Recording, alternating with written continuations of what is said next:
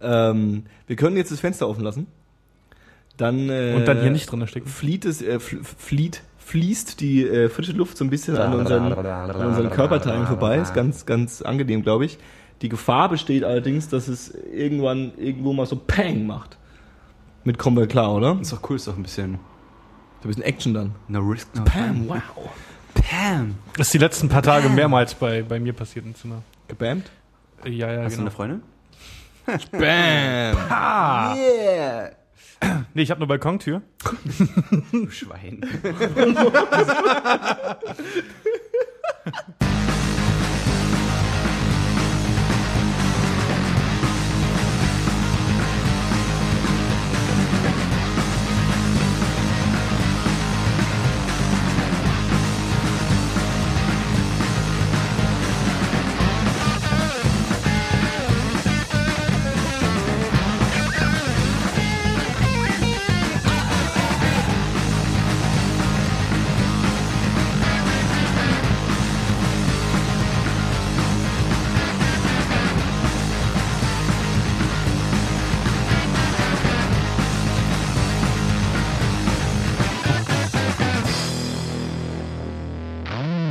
Hallo und herzlich willkommen zu 1024, heute mit Juan, Holla! mit Darth Paula.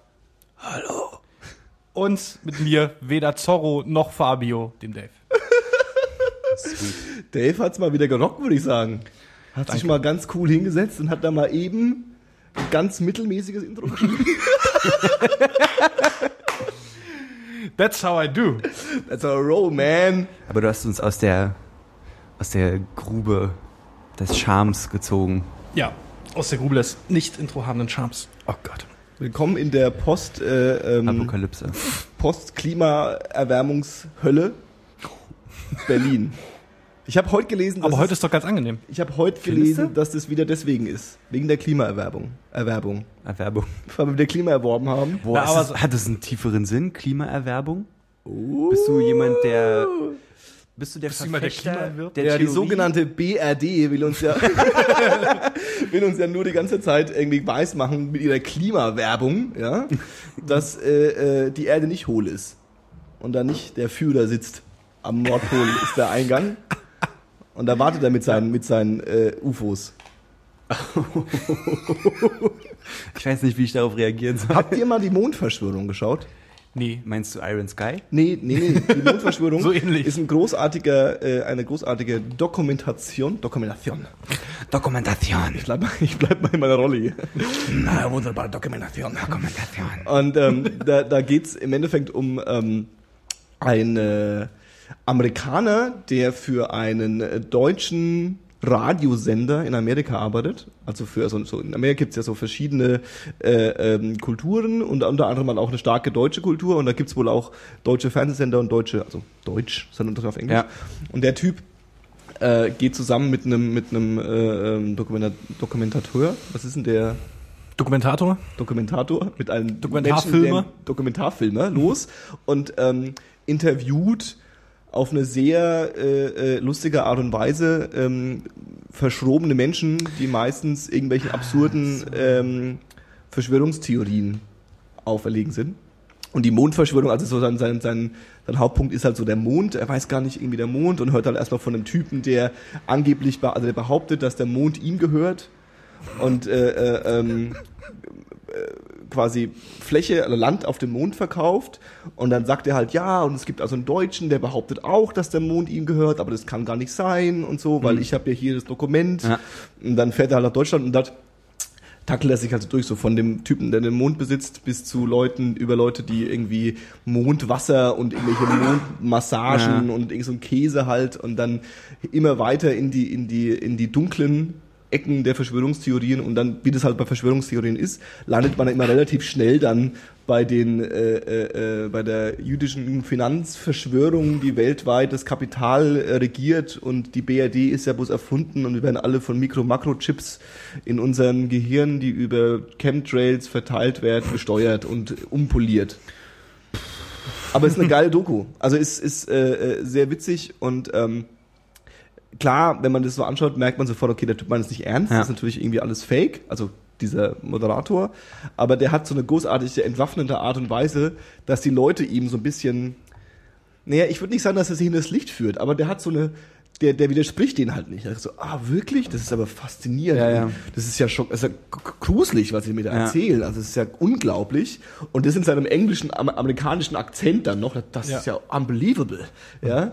Und, äh, die, die öffnen sich ihm halt und reden und reden und reden und die lassen, die lassen sie dann auch bewusst so ein bisschen reden, um halt so ein bisschen zu zeigen, dass da halt irgendwie komische Sachen unterwegs sind. Und da ist halt auch einer, der da glaubt, dass ihm der Mond gehört oder was? Ja, oder ja, zwei Stück genau so. genommen. Ja, ja. Zwei Monde. Also, nee, jetzt, zwei Leute, die der Meinung sind, dass der Mond ihnen gehört. Aber das kann ja vielleicht sogar sein. Ich meine, man kann doch Flächen auf dem Mond kaufen, oder? Ja, das ist aber fake. Und vielleicht hat er gerade nee, aber die Typen verkaufen ja die Flächen auf die dem meisten Anteile am Mond. Mond.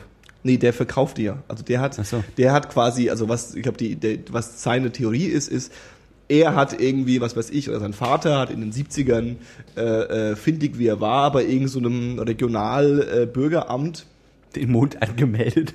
Tatsächlich. Hat er gesagt, der Mond gehört jetzt mir und hat es halt von irgendeinem so komischen Beamten unterschreiben lassen, ist jetzt der festen Überzeugung, dass es jetzt sein Mond ist halt. Also ein bürokratischer Ansatz ist es eher. Und der andere ist der Meinung, dass ähm, sein Urgroßvater oder so hat irgendwie äh, ähm, der Legende nach mit dem alten Fritz, der wohl damals irgendwie, der alte Fritz ist glaube ich der, ist nicht irgend so ein Kaiser gewesen oder so. Und ähm, äh, so wirklich so wie so ein Kuhhandel, ne? Also sage mir, wie viel Reiskörner auf diesem äh, äh, in diesem Sack sind und dann so, soll der Mond dir gehören, so ungefähr. Und dann hat er Heftig. auf Basis dessen ist er halt der Meinung, dass der Mond ihm gehört. Schön absurd eigentlich. Finde ich auch so ein schöner bürokratischer Ansatz, ne? Also dass so der Deutsche oder der, der, der Deutsche, der, der Mensch an sich der festen Überzeugung ist, ja klar, der, der, auf die Idee ist noch keiner gekommen. ich claim jetzt mal den Mars und dann müssen die alle Miete bezahlen, wenn sie da hinfahren. Das ist ganz klar. Ja? Aber es klappt ja nicht. Nicht so wirklich. Obwohl es halt schon witzig wäre, wenn diese Sache mit dem Mond anmelden, bei dem Bürgeramt-Äquivalent, sage ich jetzt mal, Ja. wenn es halt so von mir aus an so einem Montag gewesen wäre und der Beamte wäre halt gerade so ein bisschen so, ah, kein Bock hier, ja, ich schrei- unterschreib den Wisch. Und der Mond würde ihm tatsächlich gehören. Gruselig eigentlich, ne? Machst du denn? es ist, nee, es ist, glaube ich, so, dass du, ähm, da bin ich mir nicht ganz sicher, wie das genaue Prozedere ist, aber ich glaube, die ähm, an Raumfahrt beteiligten Länder oder sogar alle haben irgendwann mal wirklich halt tatsächlich, um das bürokratisch abzufackeln, irgendwie äh, ähm, alle unterschrieben, dass alles quasi außerhalb des Erdorbits äh, äh, nicht claimbar ist. Also dass, Ja. du, dass du Ja. quasi- nicht Amerika da hochfliegen kann und sagen Ja, kann, ja. okay, die Kristallminen oder was auch immer es jetzt auf diesem komischen Asteroiden gibt, Noch gehören nicht. jetzt uns. Ich denke mal, sobald es technisch möglich ist, werden halt dann die ersten Sonder hast du nicht gesehen und eigentlich haben wir ja gar nicht wirklich unterschrieben und so wie das die angebliche BRD. Ja. ja, die Hoffnung ist natürlich, dass du irgendwie ähm, bis dahin schon so dieses Nationending irgendwie so halb überwunden Ja. Aber klar, wenn du jetzt, ist mir voll, voll, voll im ernsten Thema, aber äh, aktuell ist es ja so, dass eigentlich die Amerikaner haben ja die Raumfahrt nicht aufgegeben, aber sie selbst zu betreiben machen sie auch nicht. Die einzigen, die hochfliegen, sind die Chinesen und die Russen. Ja. Und ähm, ähm, die Hoffnung liegt ja vor allem so bei in dem privaten Sektor. Hm. Und ähm, da ist natürlich eine Frage, wenn jetzt tatsächlich irgendwie, also gerade so Asteroiden, die so vorbeifliegen, gibt's ja so viele Pläne und Theorien, dass man da ja dahin fliegen könnte, die abernten könnte und das Zeug zurücktransportieren könnte. Ähm, ob das dann alles so äh, sicher ist, ist eine andere Frage. Aber wem gehört es dann? Ist klar, ne? Ja. Nachdem der hochfliegt irgendwie. Ja, lass mal einen Space Shuttle bauen. Space Shuttle. Shuttle. Shuttle. Just in case. Open Source äh, Raketen und so gibt's ja schon.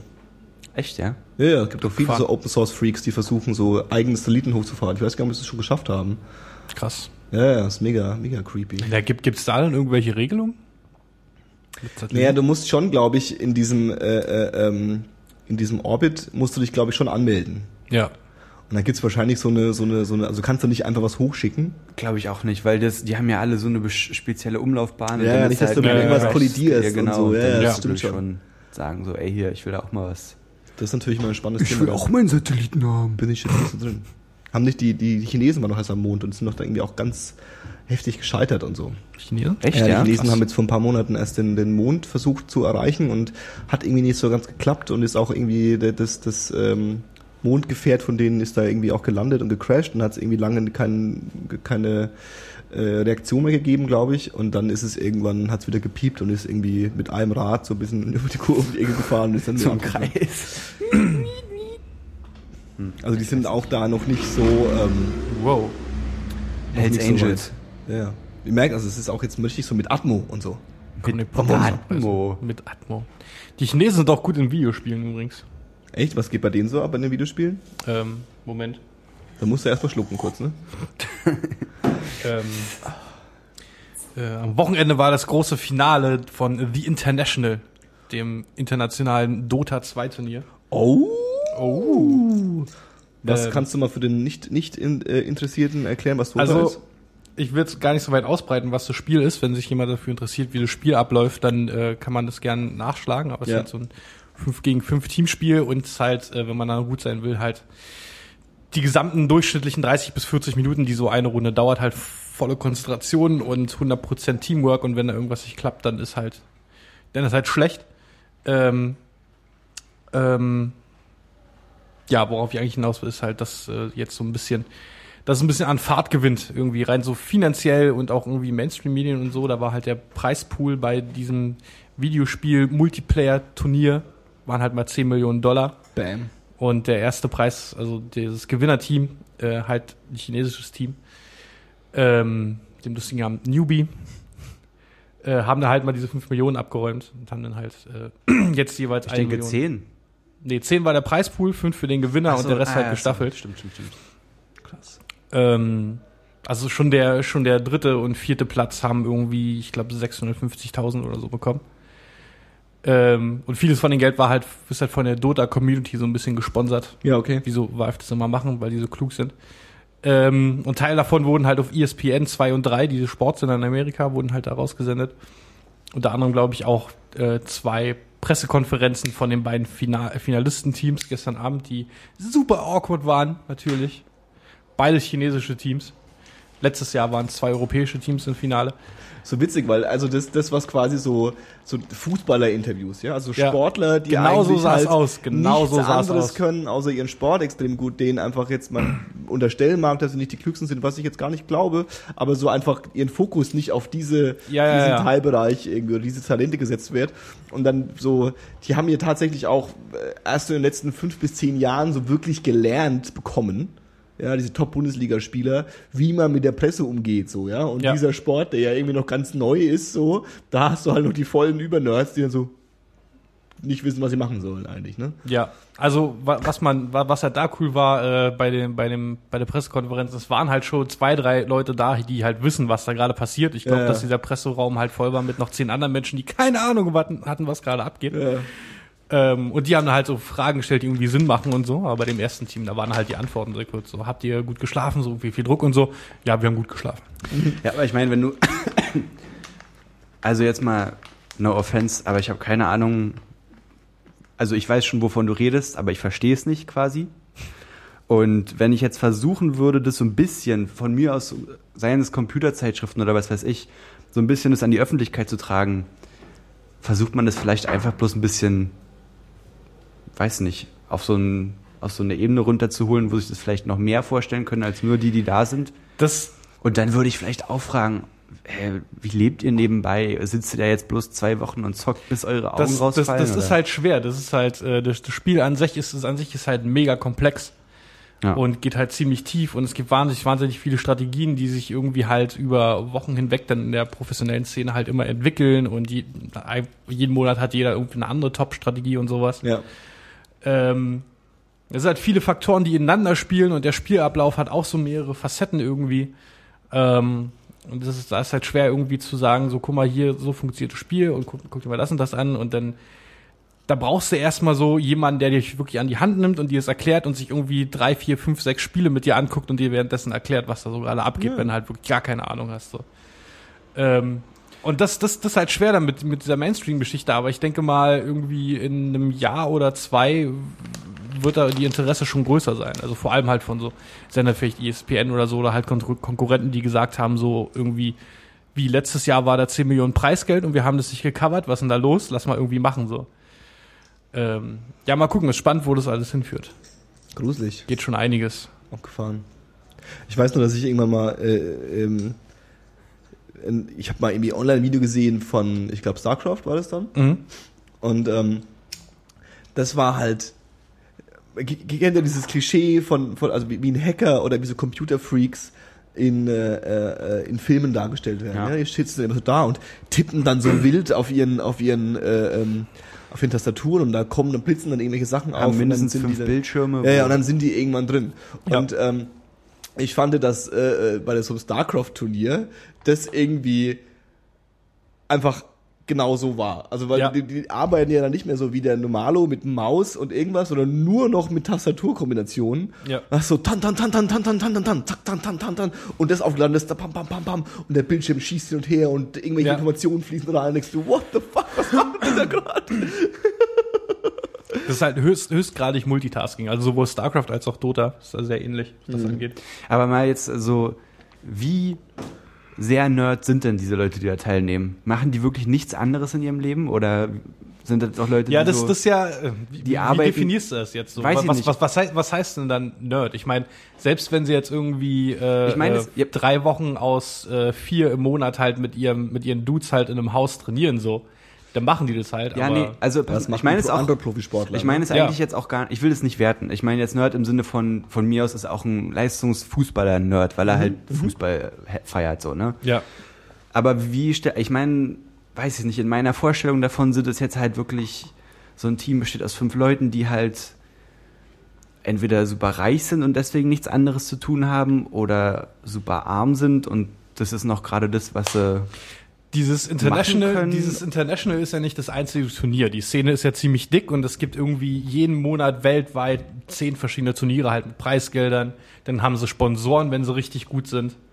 Äh, und alles so Geschichten. Und davon, davon, davon leben die dann halt. Die leben von Pro Gaming sozusagen. echt ja, Ja. krass. Ja. Aber das ist ja nicht ungewöhnlich, oder? Also Das ist, glaube ich, glaube ich, in vielen, äh, äh, ähm, also nicht in vielen, aber es gibt ja schon einen, einen ganzen Batzen von Pro-Gaming-Leaks oder Pro-Gaming äh, äh, ähm.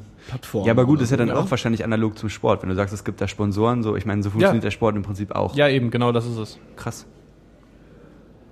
abgefreakt. Und ich glaube, Profi definiert man ja auch irgendwie so ein bisschen dadurch, dass jemand sich damit seinen Lebensunterhalt äh, äh, äh, verdient, oder? So gut es geht, ja, auf jeden Fall. Das tun die. Naja, ist, glaube ich, trotzdem nichts für mich. Abgefreakt. Aber es ist die Zukunft, Paul. Das ist die Zukunft. Die Zukunft bleibt spannend. Das ist die Zukunft. The International ist die Zukunft? Dota ist die Zukunft. Oh shit. Oh shit. Video Games are the future. Oh shit. So, Leerlauf. und jetzt ist schon wieder durch, oder was mit den Themen? Habt ihr euch mal gefragt, ich dann tue ich mal ein Bonusthema raus. Habt ihr euch mal gefragt? Was ein Bonusthema? Ich habe ein Bonusthema, ja. Ich habe so Themen, die schleppe ich so mit. Äh, habt ihr euch mal gefragt? Das ist jetzt ein bisschen kinky. Warum Männer äh, sexuell aroused, was ist so der, der, der deutsche Begriff dafür? Erregt vielleicht? Erregt, ja, stimmt, sexuell erregt von ähm, äh, sogenannten Ladyboys oder Transvestiten sind. Also Mä- Männern, die äh, äh, als Frau dargestellt sind, auch weibliche Körpermerkmale äh, äh, haben, aber halt auch das männliche Geschlechtsteil haben. Habt ihr euch das mal gefragt, warum das so ist? Warte mal, ich verstehe die Frage nicht. Warum Männer, die darauf stehen, davon angeregt Nee, sind? warum Männer draufstehen. Stehst du darauf? Das ist die äh, äh, korrekte Frage. Johannes! Nein, nein, nein. ähm, tatsächlich habe ich einen ähm, tollen äh, TED-Talk gehört. Achso, Ich glaube, es war ein TED-Talk. Ich dachte, ich habe einen Freund, Und der, dem ist was nee. passiert. Und da ging es darum. Und, äh, äh, ähm, und zwar ist äh, ähm, irgendwie, also was die gemacht haben, sie haben quasi die, äh, die Suchanfragen von ähm, äh, Pornoplattformen Ja, über, über analysiert. ja. Und ähm, dann auch so quasi darauf basierend, auf was äh, Männer stehen, auf was Frauen stehen und das, das Ganze aus so einer neurologischen äh, äh, Sicht. Und dann hat, ist mir das mal aufgefallen, dass quasi der, ich glaube, ich habe es hier aufgeschrieben, der zweit oder ich glaube sogar der häufigste, der häufigste Suchbegriff in solchen Suchmaschinen ist, ähm, sind Wörter, Synonyme für Penis. Und gern auch mit Big Penis. Und dann fragt man sich ja, okay, diese Suchmaschinen werden vorwiegend von Männern benutzt, Ja. das weiß man. Ähm, Pornografie ist ja auch was, was einfach ganz, äh, dieses optische, äh, äh, ähm, diese optische Erregung ist ganz klar auf Männer fokussiert. Und da geht es jetzt mal nicht um äh, homosexuelle und heterosexuelle Männer, sondern es ist bei beiden gleich. Das Ja? glaube ich gar nicht mal, dass es nur auf Männer fokussiert ist, oder? Ist tatsächlich so. Also es ist, es gibt natürlich auch Pornografie für Frauen, ja, ähm, die funktioniert aber halt anders. Und, Und, sagt, äh, sagt ja keiner, dass Frauen nicht auch normale Pornografie gucken. Das stimmt. Aber es ist so, dass äh, äh, ein Großteil der Männer Pornografie konsumieren und ein, noch ein relativ geringer Teil der Frauen Pornografie Ja. konsumieren. Und einfach so äh, äh, ähm, soziale Forschungen. Okay. Und ähm, worauf ich eigentlich hinaus will, ist, warum ist, also warum gibt's, gibt's, wenn du als Mann ganz mal neutral beobachtet, stehst du auf Frauen oder den weiblichen Körper, warum willst du, fokussierst du dich dann auf den Penis? Ja? Und das ist tatsächlich, und jetzt wird's, darauf wollte ich hinaus, das ist evolutionär bedingt. Ja. Also es ist so, dass Männer eine Erektion bekommen oder eher eine Erektion bekommen oder eher erigiert werden, wenn sie einen anderen Penis sehen. Und das hat tatsächlich evolutionäre Gründe, weil wenn, äh, wir stellen uns die Affen vor, die alle miteinander Sex haben und es geht darum, dass äh, äh, du ähm, äh, äh, dich fortpflanzt, ja, dass quasi, äh, äh, wenn du siehst, wie ein Affe mit ein männlicher Affe mit einem weiblichen Affen Ah. Sex hast und du den erigierten Penis von ihm siehst, was so das perfekte, Iniz äh, perfekte Initial für ist, oh, da Sex, Hm. ja, dass du dann selbst äh, äh, äh, aroused wirst und denkst so, es gibt Sex gerade. ja. Und ich könnte, wenn der fertig ist, ja danach rein und das vielleicht so ein bisschen überspielen. Na, ich denke ich denk ja nicht mal, äh, ich denke ja nicht mal könnte, sondern das hatten wir ja auch schon mal mit Ja, ja. äh, dieser, mit der Penisform. Mit der Penisform, mal, genau. Dass es im Prinzip ein Konkurrenzverhalten ist quasi. Also wenn Mhm. du siehst, okay, der hat gerade das Affenweibchen da bestiegen, Exakt. äh, ey, ich muss meinen Genpool durchsetzen, so weißt du? Oder, Ja, genau, oder so mein sieht's aus. Dings. Und dann, also wenn das wirklich so von der evolutiven Seite runtergebrochen ist, kann ich mir das schon. Ja. Das heißt so. Evolutiv. Evolutiv. Evolutiv. Evolutiv. Nee, e e evolutionär gibt's ja nicht, ne? Evolutionär gibt's nicht. Das heißt Evolu- revolutionär. Ja, eben, das ist meine Frage. Sorry. Ich bin nicht so gut mit den ganzen Sachen. Ich Ähm, bin nicht so gut mit Worten. so, und jetzt kommen wir dann, jetzt, jetzt kommt, jetzt kommt der, der, ähm, Der Twist. also, Frauen bei Frauen ist es nicht so. Also Frauen, wenn sie einen erregierten Penis sehen, ist es nicht so, dass sie sagen so, uh, yeah. Also vielleicht schon, aber jetzt nicht so äh, äh, äh, der Großteil. Ja. Der Großteil äh, ähm, sexuelle Erektion bei Frauen funktioniert ein bisschen anders, laut diesen Studien. Und ähm, äh, jetzt kommt der, der Transvestit oder der Ladyboy oder wie auch immer man es nennen will, irgendwie äh, ins Spiel, weil das quasi, und das haben sie so schön äh, begriffen, äh, beschrieben, das ist eine äh, ähm, sexuelle Illusion.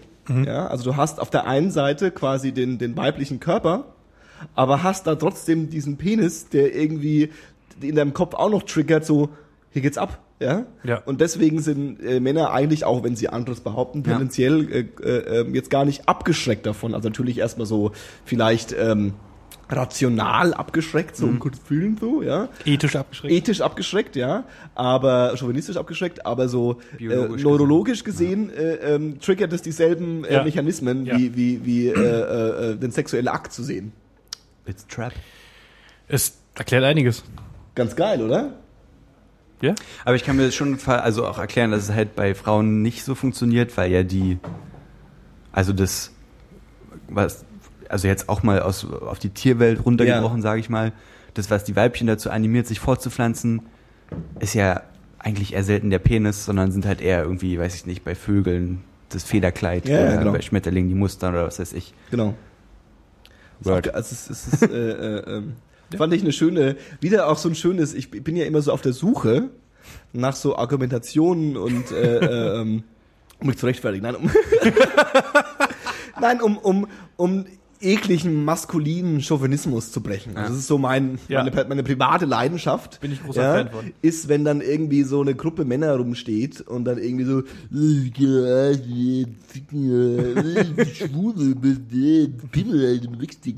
So, dass das quasi, um das ein bisschen zu brechen. So, das, das mag ich total gern. Das ist so mein Lieblings Ich schade, dass es jetzt keine Videoaufnahme dazu gab. Ja, ich denke, jeder kann sich das optisch vorstellen, die Menschen, die das gerade Nee, ich machen. meine, wie du gerade da saßt. ja, ja. Nackt mit dem Penis in der Hand. Sehr gut. Hat mal einer ein Feuerzeug für mich? Logisch. Logan. Jetzt geht's richtig ab. Danke. So, das war jetzt mal mein Bonusthema übrigens. Jetzt bin ich, jetzt Das bin ich komplett schussfrei. Es ist auf jeden Fall awesome, dass du so ein Bonusthema in der Ja, Hinterhalt auf jeden hattest. Der Fall. Hast du einzige- nicht noch andere Bonusthemen? Der einzige Funfact, wenn der so noch einfällt, ist, wir hatten es ja von der Penisform. Was hatten wir von der Penisform? Ich glaube, ich die Folge Ah, da warst du, ja, super. Oh, toll, Äh, kurz Dave. Abriss, aber Wiederholung ist ja okay. Es ist ja quasi, man muss ja jeden Hörer so behandeln, als wäre es sein erster 1024 Podcast. Ist euch bewusst, ne? Auch wenn es bloß sieben Hörer gibt. Hallo. Hallo, ihr sieben. Hallo, sieben Hörer. Ähm, ich weiß, wer ihr seid. ähm, wir freuen uns, glaube ich, auch über das Thema. Ich dass weiß, wo du wohnst. Erst Videospiele und dann äh, äh, äh, Männer stehen auf Penisse. Das ist genau das richtige Thema für die Leute. die wenn, zuhören, wenn jetzt noch Leute zuhören können. ähm, was wollte ich sagen? Ah, genau. Ähm, die äh, Penis, der, der, der Penis ist ja, hat ja eine gewisse Form und die Eichel hat ja so einen Kranz. Ja? Und äh, äh, Kurzabriss quasi diese, diese, diese, diese, diese, diese, diese Schaufel, ähnliche Form, ist dafür gedacht, Ah, ja, ja, ja. oder okay, man geht okay, davon okay. aus, dass sie dafür gedacht ist, wenn man quasi Sex hat mit einer mit einem mit einem weiblichen Counterpart und da ist noch quasi Spermium vom vom vom Gegner drin, vom vom War ich dann doch hier? äh, ähm, die sein. Story habe ich glaube ich schon 140 mal erzählt. Ich glaube, das war auch letztes Jahr so mein Was auch, Wusstet ihr, warum der Penis was auch ein komisches Bild von dir zeichnet. auf jeden Fall. Und ähm, Ich habe eine neue Penis-Story. deswegen übrigens, Ja. deswegen übrigens erschlafft der Penis auch, ja, ähm, relativ schnell nachdem man ejakuliert hat. Weil sonst würde man ja selbst sein eigenes Sperma wieder rausziehen. Also man kann quasi, wenn man wieder mal versagt hat, ja, ihr wisst wo und wann, in welchen Situationen man so versagt als Mann, dann äh, ähm, so, äh, fertig. Oh, ne, Speak for yourself, Dann kann man sagen, Speak for quasi, yourself. kann man quasi sagen, ja, sorry, das ist halt, hat der liebe Gott gemacht. Jesus wollte das so, Der liebe Gott. der liebe Gott, der hat uns ja geschaffen. Gerade eben hast du noch alles schön evolutiv und Der biologisch. liebe Gott hat die Evolution ja gesteuert. oh shit, jetzt du aber fast Oh, ich muss, ich glaube, ich muss gehen. Ich glaube, ich muss gehen. Das glaubst du aber nicht wirklich, ne? ja, ey, kann ja sein, keine Ahnung. Es würde mich aber auch sehr schockieren, wenn ich nach den 27,5 Jahren, die wir uns jetzt kennen, Wenn ich jetzt mit Jesus ankommen würde. wenn du jetzt mit, wenn du jetzt mit Jesen kommst. naja, ist, es nicht auch eine, eine, eine Argumentationslinie von den ähm, äh, äh, Anti, äh, wie nennt man das denn? Anti-Evolutionär? Nee, Kreationisten. Kreationisten, diese Theorie des intelligenten Designs, dass man sagt, okay, das ist so klug gemacht alles, das kann nicht Zufall sein. Ich habe aber ein Gegenbeispiel dafür. Ja. Ohne Witz, ich habe ein heftiges Gegenbeispiel dafür. Ich kann weisen, äh, beweisen, dass es Evolution gibt. Ja. Und zwar habt ihr schon mal eine Paprika aufgeschnitten? Eine Paprika, ja. Hm? Und ihr Sorry. kennt doch, wenn ihr eine Ja. Paprika aufschneidet, diese, diese, diese, diese Körnchen da drin. ja. Und das ist ja der größte Abfuck, den es auf der Welt einfach gibt. okay. Und es ist so ein Abfuck, sowas kann nicht mal Gott gemacht haben. Ich habe jetzt echt gedacht, es kommt der Biologe raus und macht hier so ein Brainfuck irgendwie. Na, aber war jetzt nicht, da gibt's doch auch die Theorie von Intelligent Design, oder? Ja, das habe ich aber gesagt. Man hörst du überhaupt zu, Dave? Na, Du hörst echt nicht zu, ne? Nee, Kaum ich hab brauchst nur Kreas- zum, Dingsbums. ich habe ich hab nur Kreationisten gehört. Genau, das ist, die, das ist ein Gegenargument der Kreationisten, ist Intelligent Design, dass sie sagen, so, das es kann, es gehört. ist so klug, alles sich über die Banane ist so der Klassiker. Die Banane ist ja so gut für die Hand äh, gedacht des, des Primaten und des Menschen. Es kann ja gar nicht sein, dass quasi äh, die einfach, es gibt keinen Grund, warum die so geformt sein Wusstet sollte. ihr, dass Affen die äh, Bananen am An was? Ja, das ist halt eine Theorie von Kreationisten, dass sie sagen, so. die, die Banane ist äh, geformt für die Hand und es gibt keinen Grund, warum die Banane so geformt sein sollte, außer dass sie in die Hand passt. Dementsprechend muss sie für, von jemandem gemacht sein für Hände. Dementsprechend muss Gott da Und sein. dass, äh, dass eine Banane auch zuweilen eine phallusartige Form hat, ist denen noch nicht aufgefallen? das hoffe ich doch. Wusstet ihr, dass äh, Bananen Affen von der anderen Seite aufmachen? Wir machen diese, die ja am Stiel auf so, Ja. in der Regel. Aber Affen, die drücken oben diese Spitze zusammen und ziehen die dann auseinander in die Schale. Ist das jetzt klüger oder unklüger, als wir das machen? Ich habe es eine Weile probiert. Hat nicht Oh. geklappt. Ja, ich habe es eine Weile probiert. Es hat seine Vor- und Nachteile, wie alles im Leben. Wie so ein Äffchen, ist da wie so ein Äffchen in seinem Zimmer mit so einem, so einem Berg Bananen. Nein. Story of my life hat alles Vor- und Nachteile halt. Und ey, Ja, was, genau. was hast du am Wochenende so gemacht? Hm, Ich habe Bananen geschält. Bananen geöffnet. Bananen getestet. Geiler Scheiß, ey. So, Paul, was mit, mit du, jetzt habe ich hier einen Biologen hergeholt, was mit Ebola ist los, eigentlich? Ja, Ebola ist back. Das war keine Überleitung. Wieso? Oh, Johannes, mach's doch einfach nicht. Aber das ist ja jetzt auch schon wieder ein bisschen alter Hut. Das ist ja jetzt schon so äh, äh, drei, vier Wochen wieder aktuell. Vielleicht sogar ein bisschen länger schon. Ja, Mhm. Big News, Ebola ist immer noch scheiße. Ja. Ja, und so. ist noch da. Und Ja. das Problem, das viel größere Problem daran ist ja halt, also Ebola kann sich halt wirklich tatsächlich, deswegen habe ich das vorhin so ein bisschen Ja, ja. frech gesagt, kann sich halt wirklich nur auf Menschen übertragen, indem halt unter anderem zum Beispiel Affenfleisch konsumiert wird. Ah, tatsächlich. Also eigentlich im Normalfall sollte Ebola sich nicht auf den Menschen übertragen, weil der Mensch kein vorgesehener Endwirt eigentlich für Ebola ist. Okay, aber die Übertragung zwischen Menschen funktioniert ja anders, ne? Das ist, glaube ich, Ja. relativ ansteckend, ne? Die Übertragung zwischen Menschen, da reichen geringe Speichelmengen oder so, also das geht richtig fix. Und ist halt auch, wie gesagt, hoch ansteckend und ich glaube, also das letzte, was ich so gehört habe, ist auch schon eine Weile her, dass so innerhalb von zwei Wochen, glaube ich, über 400 Menschen das dahin gerafft hat oder Ja. so, was schon echt verdammt viel ist. Und das große Problem daran ist ja, also man ist ja in der Lage, dagegen vorzugehen. Und es wurde jetzt auch schon ein paar Mal geschafft, da Leute zu heilen quasi.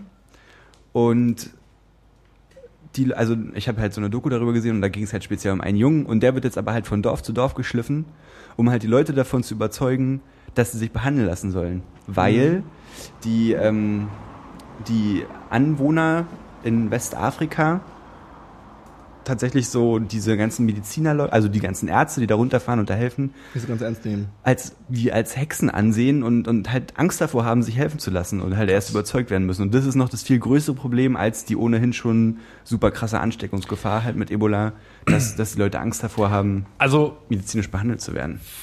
fängt das Problem, nee, das fängt da nicht an. Also fängt das Problem quasi bei, bei, der, bei der Bildung an. So allgemein. Ja, es ist eine fehlende Aufklärung, wenn du so willst. Aber Aufklärung, das ist, genau, das war so. auch, das ist ja im Prinzip auch kein Wunder, weil also diesen, diesen Aufklärungsschritt, den du machen müsstest, um den Leuten zu verklickern, okay, lasst euch behandeln, weil so und so, der wäre halt so immens, weil das soll jetzt überhaupt nicht irgendwie abwertend klingen oder so, aber die Leute, das ist teilweise in Regionen, die haben da halt keine Schulen. Also die haben da halt nicht mal Schulen, so, weißt du, und die wissen, wissen nichts von Biologie und Ebola-Viren und so. Für die ist es einfach irgendein Hexenwerk oder irgendein Gotteswerk oder so und dann finden die sich damit ab, dass da Leute sterben und denken, Ja. okay, sie haben halt irgendjemanden erbost und dann ist es jetzt so. Und da müsstest du halt, wie gesagt, so eine immense Aufklärung betreiben, dass sie halt wirklich alle down damit sind, dass sie da Spritzen kriegen und was weiß ich nicht, ist ein bisschen schwer durchsetzbar. Und ich denke, dass halt so eine Sachen im Prinzip so die Gefahrengrundlage dafür sind, dass sich halt wirklich gefährliche Viren und so, wie eben Ebola zum Beispiel auch, Ja. sich easy peasy wieder mal ausbreiten könnten. Und ich, das erzähle ich ja auch immer wieder gerne, zum Beispiel, dass halt die, dass Malaria auch in Europa wieder präsent werden kann, weil halt eben durch Klimaerwärmung und Stuff, Klimaerwärmung und Stuff, wir wieder bei der Klimawärmung. ähm, es halt möglich ist, dass ähm, bestimmte Mückenarten, die es normalerweise hier nicht gibt, irgendwie aus dem Regenwald durch, durch ähm, Handel und so nach Europa getragen werden. Und inzwischen sind die Klimabedingungen hier einigermaßen passabel, dass die Mücken hier überleben könnten und uns einfach alle ficken können. Abgefreakt. Ziemlich krass. So, und wenn dann hier auch keiner über Malaria Bescheid weiß, was, also vielleicht wäre es hier sogar noch leucht, leichter, die Leute davon zu überzeugen, ey, lasst euch äh, gegen Malaria hier behandeln, so, ne? Aber gleich nächstes Thema im Anschluss, äh, diese, diese Impfsache. Das ist ja im Das, Endeffekt ja, genau das. das wird ne? ja wieder präsenter, dass man sagt, okay, warum soll ich mein Kind impfen lassen? So, das muss ja auch natürlich alles anwachsen, also so. Ein Immunsystem muss ja auch natürlich wachsen können, quasi. Ja, Und vor kann allem, es weil auch. diese Gefahr nicht mehr so hardcore präsent ist. Also ich glaube, wenn du wirklich immer noch eine äh, äh, Kindstodwahrscheinlichkeit von was weiß ich wie viel Prozent hättest, ja, von was weiß ich 30 Prozent wegen irgendwelchen wegen diesen Krankheiten, äh, gegen die Kinder geimpft werden, dann wäre das natürlich eine ähm, für Eltern eine andere Rechnung. Aber man kann sich halt auch diesem irrationalen Glaubenssystem, dass das alles fake ist oder dass das alles äh, gefährlich ist oder dass es irgendwie sowieso äh, überflüssig ist, halt gut hingeben, weil die Gefahr nicht so präsent ist. Ne? Ja, bloß ich meine, wir reden ja jetzt hier nicht gleich von Malaria, sondern wir reden halt von so Grundschutzimpfungen wie Kinderlähmung oder Ja, so. ja. Kann man sich gegen Malaria impfen? Äh, na, du kannst halt so Schutzimpfungen. Also, Ja. wenn, also wenn du zum Beispiel jetzt dahin reisen würdest oder so, dann musst du auch so zwei, drei Schutzimpfungen Kann man vorher sich dir gegen abholen. Ebola äh, impfen, weißt du das? Das weiß ich nicht. Aber ich, Weißt du die, den Krankheitsverlauf von Ebola? War das nicht total schrecklich? ja, das ist halt schon so wie alle klassischen tropischen Sachen, so ein bisschen mit Fieber und kompletten Kreislaufabschiss. So Okay, ähm, geht es einher, denke ich. Ich weiß es aber leider nicht genau. Auf jeden Fall führt Ebola innerhalb kürzester Zeit auch zum Tod. Ja, ja, Also kann innerhalb, kann glaube ich Mhm. innerhalb von zwei Wochen oder so kann es sich dahin raffen. Mhm. Und auch die Leichen sind noch lange ansteckend und so, habe ich gehört. ne? Ja, weil es halt so, wie gesagt, es reicht, wenn ich dir jetzt, wenn ich jetzt beim Reden spucken würde und du würdest was ins Gesicht bekommen und würdest dir dann das ins Auge reiben, dann wäre es schon zu spät. Das ist zu spät. Das ist irgendwie auch, hat irgendwie auch nachgelassen, die äh, äh, Filme über, da gab es da mehrere, äh, diese, diese, diese, diese Katastrophenfilme mit so einem Killer-Virus. Kennt ihr da welche von? Es gab noch, äh, erst vor ein paar Jahren irgendwie Contagion. Contag Ah, ja. Contagious. Contagious oder Mhm. war es Contagion? Contagion? Contagion? Irgendwie so, aber ich weiß auf jeden Fall, was ich für welchen Der Film- war, fand ich eigentlich ganz gut. Mhm.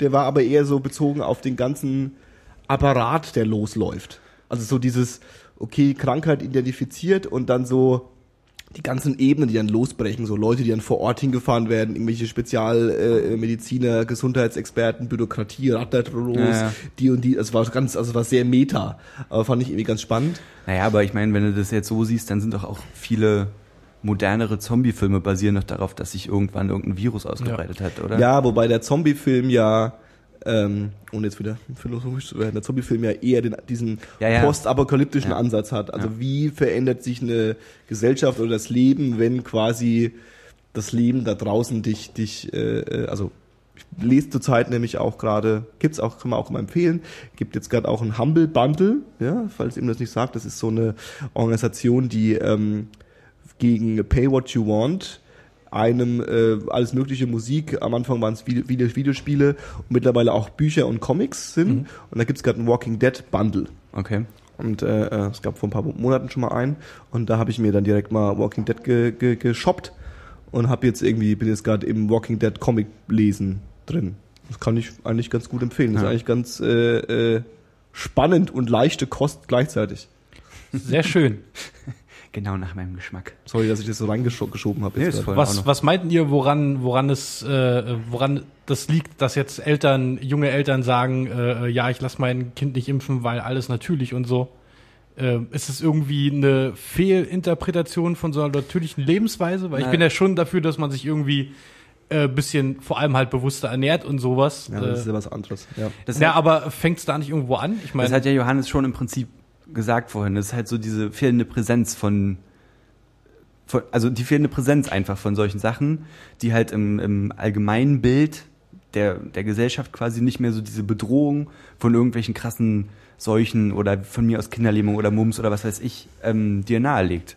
aber das ist nicht mehr als realistisch betrachtet. Richtig. wird. Und du hast zum Ja. Beispiel jetzt mal ein Gegenbeispiel so, so unsere Elterngeneration und als Tschernobyl war, wie dann halt in allen Medien verbreitet wurde, ey, lasst eure Kinder nicht äh, in Sandkästen irgendwie am Ja, Sand lecken ja. oder so, weil könnte radioaktiv verstrahlt sein. So. Ja. Und so bitter das auch klingt, sowas gibt's halt gerade nicht. Ja. Und deswegen wird auch in den Medien oder was weiß ich, oder wie auch immer in der Schule von mir aus schon äh, nicht gesagt, du solltest das und das nicht machen. Und da wird eben auch nicht gesagt, du solltest dich impfen lassen. so. Und ich denke, so die Generation, die jetzt halt Kinder bekommt, sieht halt nicht mehr unbedingt das Problem. Ist auch im Prinzip auch eine Sache von fehlender Aufklärung einfach. Sieht halt nicht mehr das Problem und sagt so, na, warum denn nicht? Ich bin auch groß geworden und habe früher Regenwürmer und Gras gefressen, so weißt du? Also warum? Ja. Verstehe. bisschen meistens geimpft worden. Also äh, ich habe tatsächlich im, im, Ja, Verwandten, im Verwandtenkreis äh, äh, relativ viele ähm, Menschen, die irrationalen Glaubenssystemen äh, unterworfen sind äh, und äh, starke Anhänger von Spiritualität und Pseudomedizin sind. Und ähm, da gibt's auch Menschen mit Kindern und diese Menschen haben äh, für sich beschlossen, dass sie ihre Kinder nicht impfen. Und ähm, die Argumentation ist ganz klar. Äh, auf der einen Seite, ähm, das wirkt ja alles nicht. Mhm. Also das ist so auch so gern, das ist Geldmacherei. Und dann kommen wir wieder in die Verschwörungstheorie. Die großen Pharmakonzerne Ja, ja, ja, haben sich zusammengeschlossen und die Ärzte bekommen dafür einen Haufen Geld, dass da irgendwie wirkungslose Medizin verkauft wird. Das ist so das eine Argument. Ähm, das andere Argument ist natürlich äh, äh, auch so ein schönes, was ich bei, was man bei Eltern, was ich so ein bisschen beobachtet habe bei Eltern, was ich glaube ich auch verständlich finde, ist die ähm, das Wohl des eigenen Kindes. Ähm, das klingt jetzt ein bisschen assi, aber das Wohl des eigenen, des eigenen Kindes über einen äh, gesellschaftlichen Mehrwert setzen. Mhm.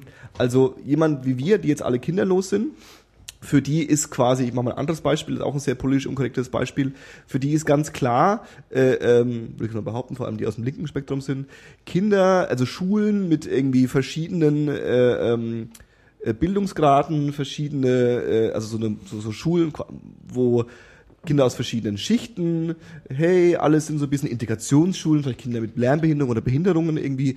Das ist so ein bisschen besser für die Gesellschaft, weil Mhm. dann, wenn alles so ein bisschen inkludiert und man Ja. lernt irgendwie verschiedene Seiten des Lebens kennen und das macht irgendwie aus einem einen stabileren, besseren Bürger für die Zukunft. Das ist also die Ja. Theorie. Und für die Eltern, die sehen aber nur in diesem Mikrokosmos den einen konkreten Fall. Mein Kind muss jetzt quasi, weil ich äh, hoffe, dass es klug ist, ja, äh, mit nicht so klugen Schülern oder Schülern, die der Deutschsprache Ja. äh, nicht ganz fähig sind, in einer Klasse. Und mein Kind hat konkrete Nachteile davon, deswegen will ich das nicht. Ja, und es ist bei der Impfung ähnlich, weil eine Impfung ist natürlich auch belastend für den Körper. Ja. Und wenn so ein Kind geimpft wird, dann ist es gerne mal so, dass so ein Kind von ein bis zwei Wochen so ein bisschen träge ist. Ja. Grippeähnliche äh, Symptome Ja. ist dann auch ansteckend für das Kind. Und dann wird es häufig natürlich auch die ersten Impfzyklen werden bei Säuglingen schon gemacht. Ja. Und dann ist natürlich genau das, ja. Also warum muss jetzt mein Säugling leiden? Warum muss ich jetzt auch zwei Wochen mit einem kranken Kind leiden? Nur damit äh, äh, diese Ansteckungsgefahr von der Krankheit, die ich gar nicht mehr sehe, ja, äh, äh, ähm, ähm, gemindert wird. Und im Endeffekt ist es eigentlich ein asoziales Verhalten, weil du dein Kind ja nur quasi gesund bleibt, wenn alle anderen Kinder geimpft sind. Also wenn alle Kinder geimpft sind, du hast ein Kind, was nicht geimpft ist, gibt's kein Problem. Ja. So, ja, gibt nur ein Problem, wenn quasi mehrere Kinder. Das heißt, die die die, Men die, die Eltern, die ihre Kinder impfen lassen, ertragen quasi die die die ungeimpften Ja. Kinder, muss man so ganz drastisch so sagen so. Aber ja, genau. Und das ist das ist äh, ähm, gruselig. Aber so dieses Gegenargument mit dem, ähm, die Kinder, die geimpft sind, sind ja halt geschützt und sollen doch deswegen einfach einen Fick darauf geben, dass andere Kinder nicht geimpft sind quasi. Das zieht ja auch nicht so richtig. Weil, Wie meinst du das jetzt? naja, wenn es jetzt zum Beispiel, sagen wir mal, es geht wirklich um ein Virus oder so, Ja, es ist natürlich ein Fehlargument, weil du hast ja jetzt mit wieder häufiger Schu äh, Kindergärten und Schulen, die geschlossen werden müssen, weil irgendwie, was weiß ich, wir kennen, ich kenne mich mit Kinderkrankheit nicht so aus, Ebola ausgebrochen ist, Ki Kinder-Ebola ausgebrochen ist. Kinder-Ebola. Und äh, ähm, gibt, also das, das gibt's ja äh, äh, äh, wieder regelmäßig, gerade in dem alternativen Milieu, was weiß ich, Waldorf, äh, äh, die Leute, die halt da in der Richtung äh, äh, viel kurieren, ja. Und das ist ja eben genau diese Sache, so dass wenige Nicht-Geimpfte halt reichen, um trotzdem das ganze Ding lahmzulegen. Weil Ja. so eine Impfung bedeutet ja nicht, dass du für immer gegen irgendwas immun bist, sondern du bist halt in deinem Kindesalter von mir aus geschützt bis zu einem gewissen Alter oder so. Und dann kann dir halt da nichts passieren, aber es, so Viren und so mutieren ja auch und können sich verändern und können Ja. halt auch eine Immunität wieder zunichte machen quasi. Ja. Also, ich muss ganz ehrlich sagen, wenn ich so Leute höre, die dafür argumentieren, ihr Kind nicht impfen zu lassen, sowas verstehe ich nicht so richtig und dafür habe ich, auch nicht so richtig. Ich finde es kurzsichtig und auch so ein bisschen verwerflich. ja, und das ist, ich weiß nicht, was, also was soll der Scheiß? Sowas wurde ja nicht ohne Grund in. Und mein Gott, vielleicht ganz ehrlich, gibt es auch eine von fünf Impfungen, die halt durch Medizin und Wirtschaft gepusht wurde und von mir aus gar keinen Ja. Sinn hat. ja. Aber dann sind halt immer noch die anderen vier von den fünf, oder von mir aus sind es auch nur drei von den fünf, die halt wirklich Sinn machen. Und da sollte man nicht einfach so drauf scheißen, finde ich. Ja. Ja, am Und medizinischen gerade so gibt's Sache- genug auszusetzen. Gerade klar, so eine ja. Sache wie Ebola ist doch das beste Beispiel, Mann. Klar sind es andere Bedingungen da unten, wo Ebola gerade entsteht oder, oder wo Ebola halt da gerade wütet, aber das ist ja genau der gleiche Aspekt. Eine fehlende Aufklärung und demzufolge, die Leute haben einfach keine Ahnung, mit was sie sich da ab, also anlegen, so. Ja. Und das haben die Leute gerade hier auch nicht im Prinzip, bloß halt in verminderter Form, wenn du so willst. Ich habe ein anderes schönes Beispiel, was eine ähnliche Kerbe schlägt, ist so ähm, die Antibiotika-Diskussion. Ja, Und die ist ja. auch schön, äh, ähm, weil die, also Argument, Antibiotika ist schlecht, ähm, weil wenn man zu viel Antibiotika nimmt, bekommt man irgendwie, äh, wird man da ähm, immun gegen und ist, äh, die, die Bakterien werden auch immun gegen und die Viren werden dagegen immun und äh, ist so sehr schwer für den Körper erträglich und ist also so ein bisschen auch oft kann mit Kanonen auf Spatzen geschossen. Ja. Ja. Und ähm, die Argumentationslinie kann ich total verstehen. Und dann kommt das nächste Argument, was ich auch komplett verstehen kann. Ja, Ärzte geben sich ja keine Mühe. Du gehst zum Arzt, sagst, ich habe ein bisschen Grippe und das Erste, was du bekommst, ist, dann nimm mal fünf Tage Antibiotika, dann geh wieder nach Hause. Ähm, kann ich auch verstehen, dass Leute sich da irgendwie unrecht behandelt fühlen. Ja? Auf der anderen Seite ist es auch, eine, also wenn man es mal ganz asozial sagt, ist auch eine extrem effiziente äh, äh, Herangehensweise. Warum muss sich jetzt jeder Arzt dir die Hand halten und dir sich Mühe geben, nur weil du ein bisschen Erkältung hast und so ein bisschen übertreibst? Ja. Ja? Auf der anderen Seite ähm, wieder ähnlicher Familienkreis, ja. Äh, äh, das klingt jetzt nach Rabeneltern, ist es jetzt gar nicht so. Ähm, kind ist krank, Kind ist sehr krank, also sehr krank heißt, hat halt eine Grippe oder irgendwas. Und ähm, und dann wird halt das Kind irgendwie äh, eine Woche lang mit äh, äh, Globuli äh, zugestopft, die natürlich nicht wirken, weil es Zucker ist. Ähm, Kind wird nicht gesund, Äh, Eltern gehen zum Arzt, Arzt sagt, okay, das ist auch so ein alternativer Arzt. Okay, jetzt haben wir du- irgendwie, Klingt haben, ein bisschen, als ob du einen Witz erzählst. haben, haben wir irgendwie Kind zum Arzt, nee, äh, haben irgendwie ganz viel Globule angestopft, naja, dann nehmen wir jetzt doch Antibiotika, Kind nimmt Antibiotika, zwei Tage später ist wieder alles in Ordnung. Ja. So, ähm, hätte man auch eine Woche vorher haben können, wenn man durch Ja. dieses Tal gehen will, von mir aus. So, also wenn man da jetzt halt, okay, ich muss jetzt halt eine Woche lang mit dem kranken Kind ausgeben und vielleicht schaffen wir es auch ohne Medizin, verstehe ich. Ich bin auch der Erste, der sagt, du musst nicht wegen jedem Scheiß zum Arzt drin, ja. Ja. Aber es ist auch so ein Beispiel, wo Unwissenheit und natürlich auch Probleme in dem System dazu führen, dass Leute halt vielleicht dumme Entscheidungen treffen, muss man so ganz alt zu sagen. Bloß die Sache ist immer, also ich habe, korrigiere mich, wenn ich es jetzt nicht, wenn ich jetzt das dopple, Yes. aber ich sage jetzt mal, das Argument, was immer noch so ein bisschen damit einhergeht, ist halt dieses, wenn du mit, mit Antibiotika überfüttert wirst quasi, dass sich ja Bakterien und Viren und so halt auch entwickeln und Ja. quasi dann wieder den Schritt darüber machen und dann doch wieder gefährlich sind, Ja, weil ja. Antibiotika nicht so schnell sind und so. Also dass wir halt quasi durch unser Antibiotikakonsum viel stärkere Viren und Bakterien heranzüchten, quasi sel also selber schuld dran sind. Und das verstehe ich auch und es möge auch stimmen und so. Jetzt habe ich vergessen, was ich sagen wollte. Das ist schlimm, Paul.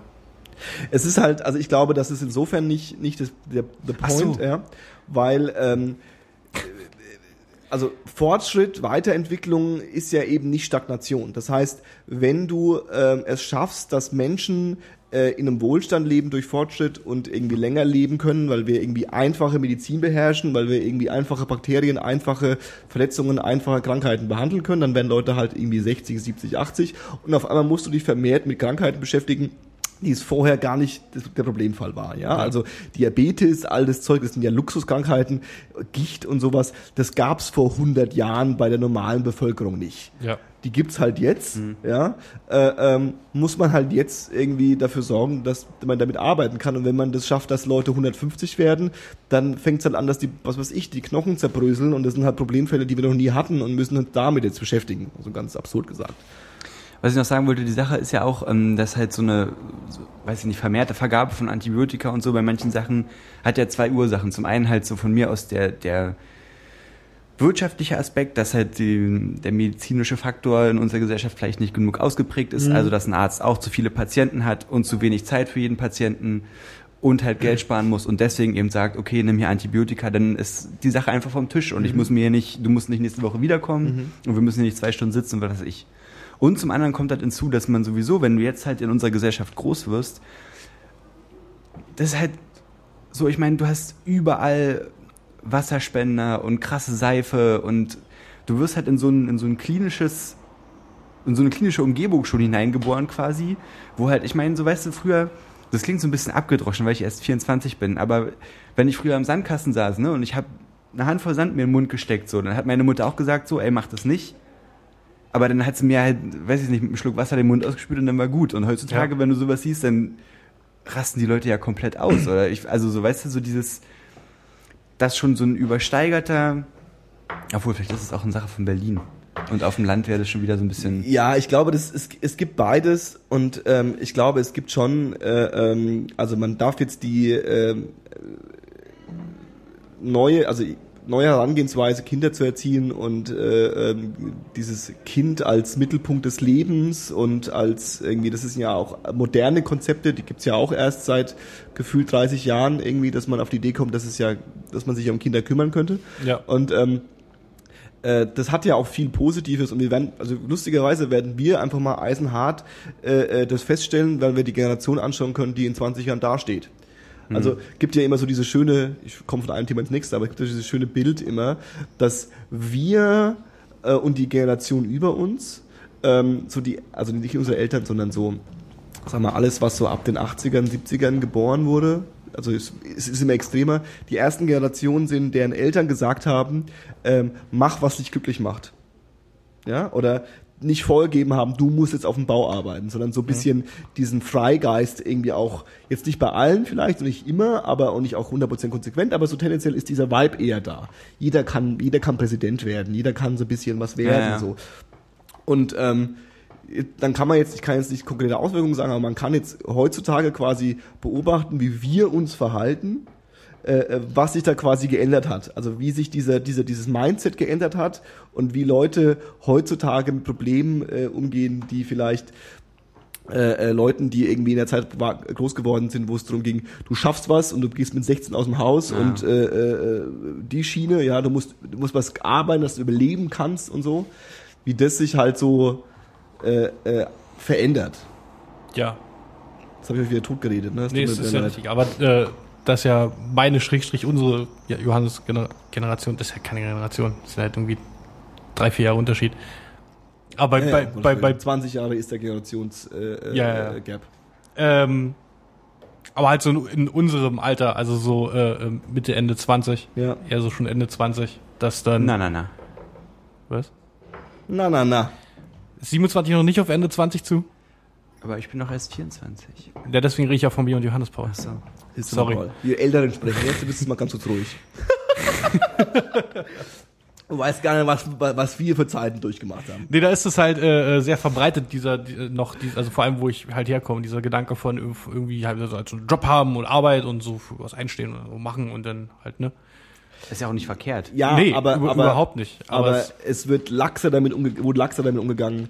Äh, ähm, es ist nicht so ein fester Weg, der vor, vorgemeißelt wurde, sondern so Ja. studieren, was aus sich machen, was auch so persönlich was aus sich machen, ist irgendwie, wird immer mehr ja, das ist, wertgeschätzt. wo- worauf ich ja? hinaus wollte, dass halt irgendwie halt äh, da halt auch krasse gesellschaftliche Unterschiede sind, weil bei mir war diese, diese Arbeitergeschichte halt offensichtlich halt Ex-DDR und so, Ja, ja. war halt noch ein bisschen mehr präsent so. Ja. Mit, mit Studieren äh, haben da nicht, waren nicht viele Leute, beziehungsweise eher so dann halt die, ich sag, ich nenn's mal gebildeteren Familien. Ich habe neulich einen schönen äh, äh, DDR-Flashback bekommen. Man vergisst ja immer, dass, die, dass das da war. Also ich vergesse es immer wieder, dass, dass wir ja mal zwei verschiedene äh, Staaten waren. Und, ähm, Ja, ja, ja, ja. Wir vergessen das nie, Johannes. Ja, ich weiß schon. ähm, nee, also jetzt mal äh, Spaß beiseite. So, ich finde schon, dass das da irgendwie, also es gibt diese Mauer in den Köpfen und so typischen Blabla, aber so in meinem Weltbild ist es so ein bisschen verschwommener. Ja. Ja. Und ähm, hatte neulich einen schönen äh, äh, Mindfuck, weil äh, ich mit einem Kollegen da saß und wir haben im, im Büro haben wir ähm, Fruchtzwerge-Eis. Ja, Ja. also Fruchtzwerge, den Quark irgendwie mit diesen speziell dafür g- gemachten äh, äh, Sticks und dann kommt es in den Kühlschrank und dann wird, kann man das lutschen. Das ist voll lecker und voll geil. Und ähm, dieser Kollege, äh, auch äh, ähm, aufgewachsen in der Deutschen Demokratischen Republik, war dann so, also dieses so, so angeschaut und war so fasziniert und war so, wo- was, was, wie mache ich das jetzt? ich so, du machst den Deckel ab und dann wartest du kurz, bis es irgendwie angetaut ist und dann ziehst du es raus und dann kannst du es essen, ist voll geil. Und dann habe ich so gesagt so, das kennst du nicht, wa? Also, nee, tatsächlich nicht. Ich sag, Du kommst ja, du bist aus der DDR. Wie, ja. wie, wie alt ist er? Nee, also das, das Interessante ist, dass er seine Kindheit schon abgeschlossen hatte, als die Wende war. Ja. Ah ja, okay. Das heißt, das war natürlich ist, würde ich jetzt mal behaupten, dass es für euch nicht so das Thema ist, weil ihr eure Richtig. Kindheit schon nach der Wende hattet. Ähm, aber für ihn war das halt so ein, ja, irgendwie hat es jetzt, weiß nicht, nicht für ihn, dass er was, was gesehen hat, was er noch nie in seinem Leben gesehen hat, aber es war so, in dem Moment war es uns beiden bewusst, dass er das halt nicht kennt. So, das fand ich total großartig. Ich habe schon immer Fruchtzwerge gegessen. Ja, ich auch. Auf jeden Fall. Fruchtzwerge. Wir sind schon völlig verwöhnt. Paul. Wer ist eigentlich auf diese Fruchtzwerge-Eisidee gekommen? Glaubt ihr, das war Danone selbst oder hat es irgendjemand gemacht und Danone hat es adaptiert? Das haben die adaptiert. Das hat, da hat mal irgendjemand, hat mal irgendjemand einen Brief geschrieben, dann haben sie ihm so ein bisschen Geld gegeben und machen jetzt Reibach damit. Aber wie hat sich das denn früher verbreitet, bitte? Also wie, also es gab ja kein Internet. Das heißt, irgend so eine Mutti, irgend so eine Ökomutti hat sich gedacht so, ach hier, die friere ich ein, Ja, ja. tue ich hier so Löffel reinstecken oben oder so ein bisschen alte, alte äh, äh, Holzstäbchen und dann können die Kinder das äh, im Sommer auch genießen. Ja. Und dann hat die Mutti das ja gemacht und dann hat die das vielleicht auch mal irgendjemand anders gezeigt. Aber wie hat, also das, das, das, also ich weiß, natürlich hat es funktioniert, aber das fasziniert mich nach wie vor, dass sie halt nicht online gegangen ist und, und ein Video gemacht hat, so macht man Fruchtzwerge-Eis, es bei Reddit gepostet hat, es irgendwie äh, Frontpage war, bei Facebook viral gegangen ist und seitdem es alle machen. Na, vielleicht ist es wirklich von der Industrie, also von Danone ausgegangen, die halt daran rumgetestet haben, weil wenn du erstmal Fruchtzwerge hast und herstellst, dann gibt's ja trotzdem immer noch Leute, die da sitzen und denken, hey, was kann man denn mit Fruchtzwergen eigentlich alles noch Willst du es machen? gerade mal nachschlagen, Johannes? Nee, das ist, und äh, dann, das dauert viel zu lange. ja. Aber witzigerweise ist ja, Und dann haben die halt, ganz kurz noch, Mhm. dann haben die halt ähm, das festgestellt, dass das nach dem Auftauen wieder noch konsumierbar ist. Und dann haben sie ein Werbefilmchen gemacht. Gesettet. Fruchtzwerge-Eis auch im Sommer der Riesenhit. Und dann, ich meine, so die, klar haben wir das zu Hause auch mit einem Löffel oder mit einem Stück Holz, äh, mit einem Stück Holz gemacht oder so, aber letztendlich gibt's ja schon immer auch an diesen Fruchtzwergen unten diese Dinger, diese Stäbchen halt, die äh, Plastik. Ja, aber die gab es ja nicht, also will ich jetzt mal behaupten, die gab es noch nicht immer. Na, na, na. Nee, nee, nee, nee, die, die gab's äh, noch nicht. Also ich kenne auch Fruchtzweige halt völlig plan, halt nur der Becher und das war's. Kein, kein Stäbchen oder Ja, irgendwas. natürlich ist auch nicht an jedem dran und auch nicht immer. Ich meine, wozu sollst du im Winter halt so eine Dinger daran knallen? Also ich glaube, Wenn du jetzt ich glaube noch eine Welt mitbekommen zu Wenn du- haben, bewusst, in der es noch keine so Gut, wirklich wenn du kommerziell verbreitete. Wenn du jetzt in die Kaufhalle gibst, gab. ist nicht an jeder Fruchtzwergepackung unten so ein Stäbchen dran. Okay. Dafür lege ich meine Hand ins Feuer. Ja, das habe ich, das habe ich auch gar nicht bestritten. Ich meinte halt nur, dass es auch mal eine Zeit gab, an die ich mich bewusst erinnern kann, wo es halt überhaupt gar keine Stäbchen an den Dingern gab. Und dann plötzlich gab es dann halt diese Stäbchen an den Dingern, weil es Fruchtzeug, Fruchtzeug gab. Okay. Ist ja auch, ähm, auch wieder immer wieder so ein beliebtes. Oder auch nicht. Seit wann gibt's denn Fruchtzwerge? Keine Ahnung. Ähm, Du hast doch dein Telefon hier. stellst Mach's Ja, ich will, ich will auch gerade jetzt, weißt du, ist los muss hier? ich hier rumtippen. äh, ähm, ist ja im Endeffekt dieselbe Geschichte wie bei Coca-Cola, die den Weihnachtsmann erfunden haben, damit sie im Winter ihre, ihre Cola verkaufen können. Das ist Ja. ein Sommererfrischungsgetränk Ja. und irgendwie wollten sie halt diesen Wintermarkt irgendwie besetzen und äh, ähm, Und ich könnte mir halt vorstellen, dass so in Zeiten der, also wo nicht jeder einen Frostschrank zu Hause hatte und es nicht leicht war, jetzt Lebensmittel dauerhaft haltbar zu machen, dass natürlich diese, dieser saisonale Einfluss von Lebensmitteln, Obst und was weiß ich, eine viel größere Rolle gespielt hat. Und dann war es halt, dann gab es halt im Sommer Eis und im Winter nicht zum Genau. Anfang. Und jetzt kannst du halt deinen Scheiß essen, äh, Eis essen, wann du willst halt. richtig, richtig abgefahren. Also ich habe noch kein Ergebnis, aber Oh, Dave! Mann, ey! mein Handy wollte Fruchtzwerge in Frucht, in Frucht, Frucht. In wollte Frucht- Fruchtzwerge in Fluchtwege korrigieren. Und Bist du ich habe gegoogelt Bist nach, du dir nicht sicher, dass du lieber nach Fluchtwegen suchen solltest? Scheiß NSA. und ich habe gegoogelt nach Fruchtzwerge Eis Geschichte und als ich das G getippt habe, war der erste Vorschlag gesund. Boah, geil. Aber das Geile, also ich habe mir gerade so vor, die Zukunft, ja, so adaptive Systeme, die irgendwie genau wissen, was du wann brauchst. Und du tippst so ein, irgendwie Fruchtzwerge und das System schlägt dir vor, Fluchtwege. ja. Und du weißt, you're fucked. so, oh fuck. Creepy shit auf jeden Fall. Ich glaube übrigens, dass sowas, also jetzt mal in vereinfachter Form, es gibt ja schon dieses Konzept, dass du dir einen Chip implantieren lassen kannst, Ja, der halt zu jeder Zeit quasi deine, so ein paar grundlegende Daten über deinen Körper ja, irgendwo hinsendet ja. Und dann kannst du das, dann wird es da überwacht und dann sitzt da vielleicht irgendein IT-Typ und sagt so, oh shit, da hier Cholesterin ist gerade. ja ich glaube nicht, dass da ein IT-Tipp sitzt. Ich glaube, das sind auch irgendwelche. Ja. Glaubst du ja, dass Glaub da ich. wirklich ein Arzt dann sitzt? Egal, wie auch immer. Ist ja auch, darum geht's auch gar nicht. Ähm, und sobald es halt auch möglich wird, dass du sagen kannst, okay, ich habe mir hier meine App installiert und kann über diese App auch jederzeit halt quasi meine eigenen Daten von diesem Chip abgreifen. Ja. Ist ja vermutlich, dauert das nicht mehr lange so, ne? Ja. Und ich glaube ja, dass das eine unglaubliche Paranoia auslösen wird, wenn du zu jeder Zeit darüber Bescheid weißt, was mit deinem Körper abgeht. Und es ist halt, so ein, ein Organismus ist halt unglaublich dynamisch und wenn du halt irgendwie, man merkt es ja schon, wenn du was Scharfes isst und du fängst an zu schwitzen und möglicherweise ist es halt so scharf, dass du danach sofort auf Toilette rennen musst und was weiß ich. Und sagen wir mal, du hast sowas in vereinfachter Form, du isst irgendwas und dann am Nachmittag steigt von mir aus dein Blutdruck oder was weiß ich. Und wenn du halt jederzeit das sehen kannst, ob dann die Leute halt wirklich sofort zum Arzt rennen und sagen so, oh shit, hier, was ist denn los? Ähm, bin ich jetzt krank? Ja. Und ich könnte mir vorstellen, dass es so wird und ich könnte mir vorstellen, dass es ein Problem darstellen wird. Oh, sorry. Geht schon los. Johannes hat gerade Ähm, jein. Ähm, also der spannende Faktor ist ja natürlich, wenn du dann diese App hast und die dir sagt und du sagst, oh Gottes Willen, das äh, das eine, mein was weiß ich, mein Cholesterin ist aber irgendwie in einem Wert, den ich noch nie gesehen habe, das Ja. ist bestimmt schief. Und dann fragst du halt diese App, bin ich krank? Und die App sagt dann so, nö. Also man könnte es ja auch andersrum drehen, dass du quasi dann so äh, blind davon wirst, dass die App dir einfach sagt, oh übrigens, ich habe da was bemerkt, du solltest mal zum Arzt gehen, ich glaube, du hast eine Grippe. Ja. Und du schon irgendwie so denkst, ich habe eine Schune, warum ich so schwitze und die ganze Zeit husten muss. So, weißt du, was ich meine? Das ist so ein, ähm, ich finde es ja auch spannend, äh, du vollkommen richtig, weil es gibt ja auch so dieses Phänomen, das habe ich ja auch und haben, glaube ich, viele, ähm, gerade unsere Generation, ja, ähm, so dieser Verlust von ähm, äh, Einschätzung des selbst eigenen Körpers, ja. Also du hast so, das ist doch nicht normal, dass ich jetzt Bauchschmerzen habe, oder? Ja. Wo so wieder das Klischee sagt, ja, natürlich auch andere, ganz andere Verhältnisse, irgendwie vor 100 Jahren so, naja, Bauchschmerzen habe ich halt jetzt, ist mir jetzt egal, also komm, ich muss ja klarkommen mit. Und heutzutage eher so dieses, ah, ich soll vielleicht doch mal zum Arzt gehen. Ja. Und dann, äh, ähm, wir haben da ja selbst äh, Freunde im, äh, im, im, im, im eigenen Freundeskreis, die halt dann auch sofort irgendwie googeln anfangen und das ist halt auch das Schlimmste, was du machen kannst in der so Situation, dumm. ja.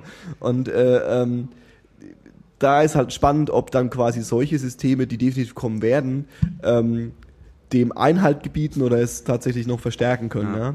Also äh, das, Das bekannteste Beispiel, was mir gerade einfällt, ist ja, dass äh, äh, ich bin ja bekanntermaßen ehemaliger Apple-Fanboy und die haben ja auch äh, ähm, es wurde viel mehr erwartet. Im Endeffekt ist die, äh, die Ankündigung relativ klein gewesen.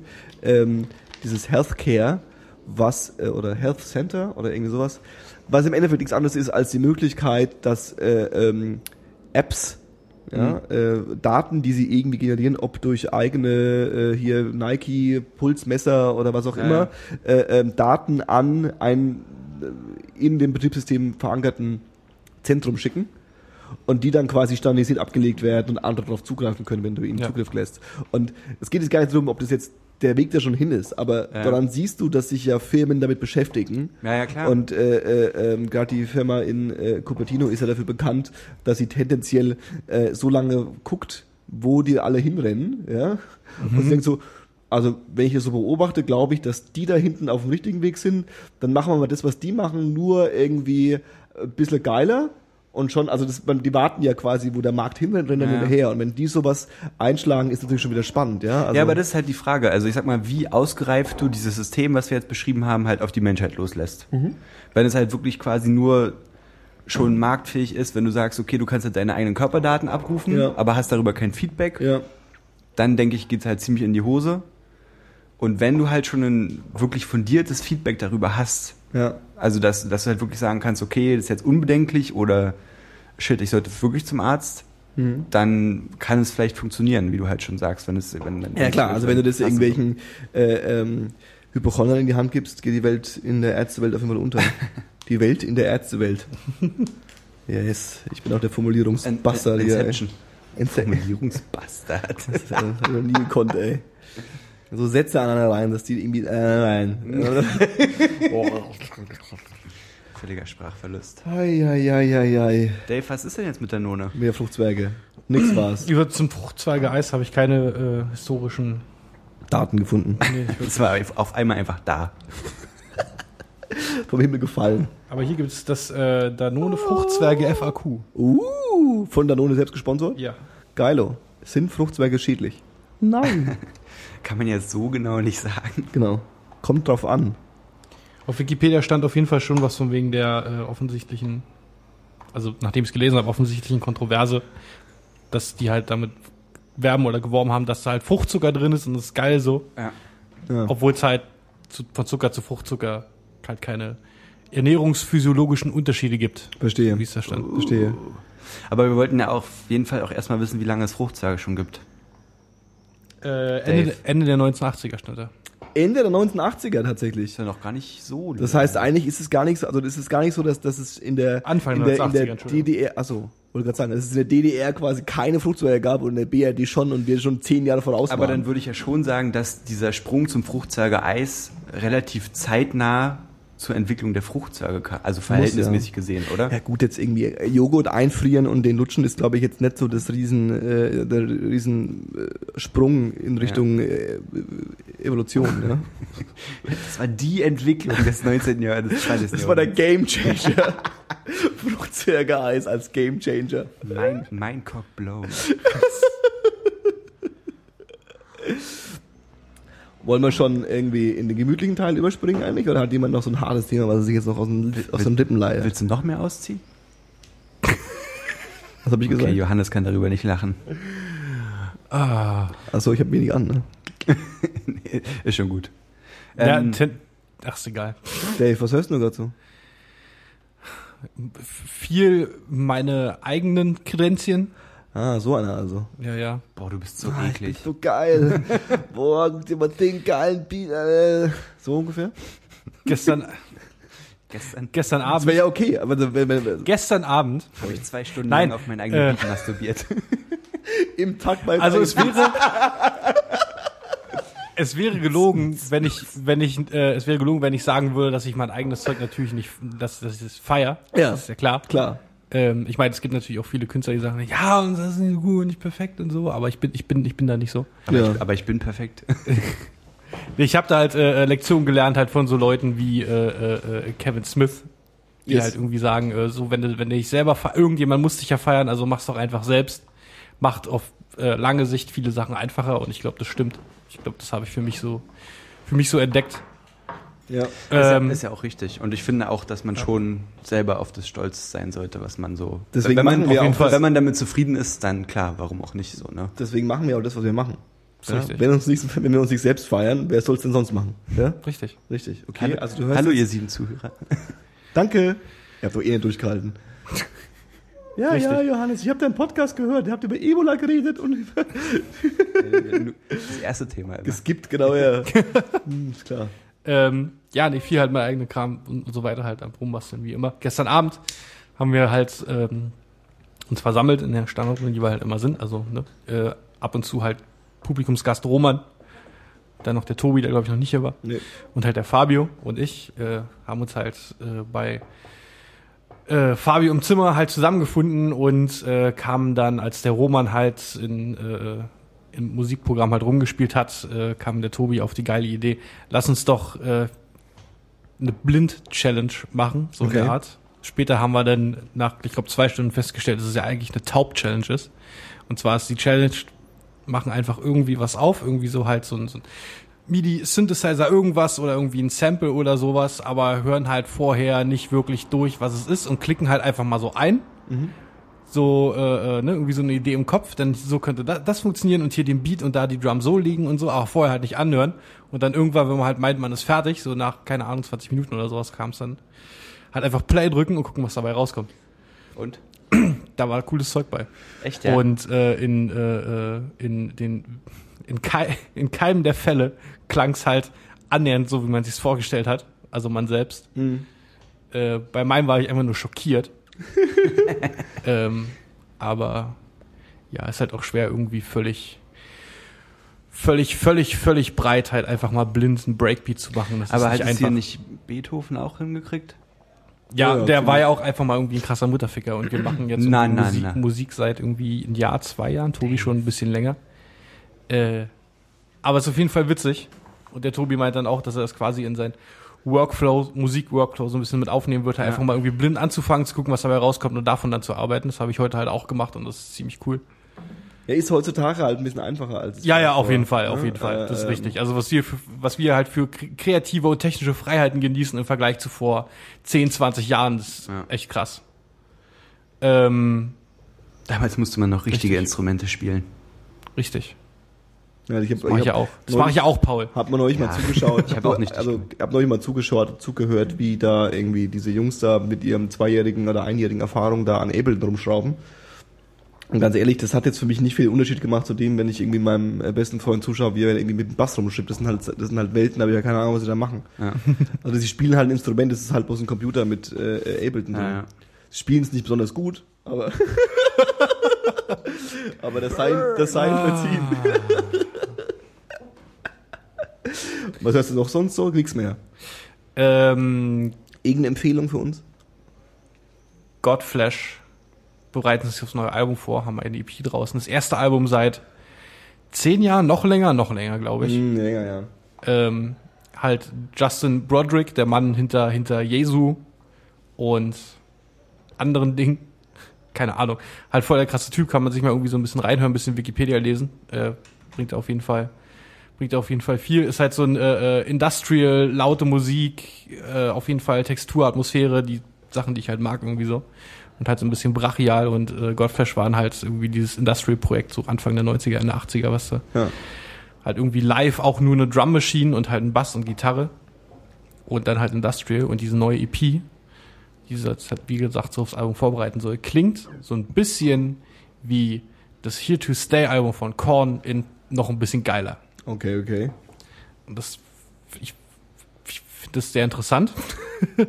dass ich zu diesem Schluss gekommen bin, aber ich höre es dann dennoch sehr gerne. Also nehmen wir mal an, Here to Stay wäre wirklich cool gewesen, dann würde es so klingen wie diese neue Godflash EP. Verstehe. Ähm, ja, Godflash. So klingt so. Ja, so ein bisschen. So, ne? Ich höre schon, was du meinst, glaube ich. Abgefreakt.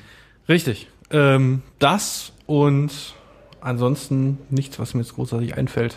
So die Serie, Film, Buch. Podcast. Ich bin jetzt äh, in, den- in, den, in, in den letzten Kapiteln quasi im Endspurt äh, von The Stand von Stephen King. Okay. Buch jetzt. Buch jetzt. Und Und ist es, was ist es, gibt es, Stephen King, bist du da versiert? nee, überhaupt nicht. Das ist mein erstes Stephen King Buch überhaupt. Mhm. Auf die Empfehlung von Roman halt hin. Und das ist ziemlich abgefahrener, ab, ziemlich abgefahrener Tobak. Also Nee, abgefreakt.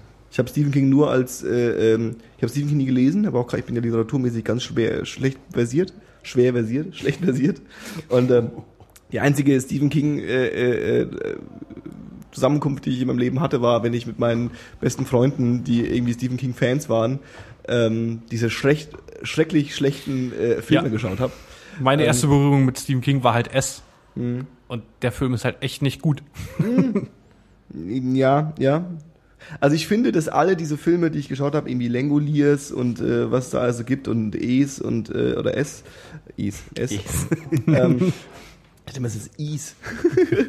ähm, It. it. ja, ich weiß. Ähm, ja, irgendwie Is. schon so diesen absurden, also irgendwie halt saugut, aber an vielen Stellen dann halt so komplett so, warum macht ihr das jetzt? Also war, war, war also die, die, das sind so Twists drin, die ich nicht nachvollziehen kann. Also wer hat es freigegeben? Wer hat sich Ja. überlegt, ja, das ist okay, dass da irgendwie so Pac-Man-Monster rumfliegen, schlecht CGI, billig, 80er Jahre animiert und die Welt auf, das ergibt keinen Sinn. Ja. Das ist jetzt nicht Es, aber ähm, Hast du schon Es gesagt? Is. Ist das der Plural vom Buchstabe E? Ja, mehrere Es. mehrere Es. Mehrere E's. Ja, diese komischen Twists und halt auch diese ganzen äh, Supernatural-Geschichten, die gibt's halt äh, in, zumindest in Stand und seinen anderen Büchern natürlich auch, denke ich Mhm. mal. Ähm, aber die sind da halt schöner verpackt irgendwie. Das, Ja, das, ja. das wirkt nicht absurd. Da fehlen die Bilder dazu und die macht man sich selbst und dann macht man sich halt die Bilder, wenn man sich. Und er beschreibt's halt auch ziemlich Der geil. hat ja auch eine, der hat ja eine krasse Art und Weise zu schreiben und das Ja. kannst du halt in einem Film einfach nicht so umsetzen, wie Richtig. das, was du dir halt dann durch seine krassen Fähigkeiten selber zusammenspinnst in deinem Kopf. Was ja sowieso der Vorteil vom Lesen ist. in der Tat. Auf jeden. Ähm, schön. Schön, Soll richtig ich, schön. soll ich als nächstes jetzt, Paul? Mach doch, was du willst. Okay. Also, weil du hast gesagt, du bist voll auf Musik vorbereitet. Kannst dich hier stundenlang auslassen. voll. Und das da wollte ich dir die Bühne Hast du wieder dazu. übertrieben, Paul? Ja, habe ich. Ja, hast du angegeben Gib, gib ich auch zu. Oder angegeben. Ähm, Johannes, was hörst du gerade so? mh, gute Frage. Ich äh, habe gerade eine äh, äh, absurde Liebe zu Danny Brown äh, ähm, entdeckt. Ähm, lustigerweise könnte ich jetzt, also es sind Tracks, also es ist nicht so, dass ich jetzt sage, wow, das Danny Brown Album ist der Knaller. Ja. An die Stelle bin ich immer noch nicht gekommen, weil ich finde, die sind teilweise sehr schwer zugänglich und da ist auch viel Mist dabei.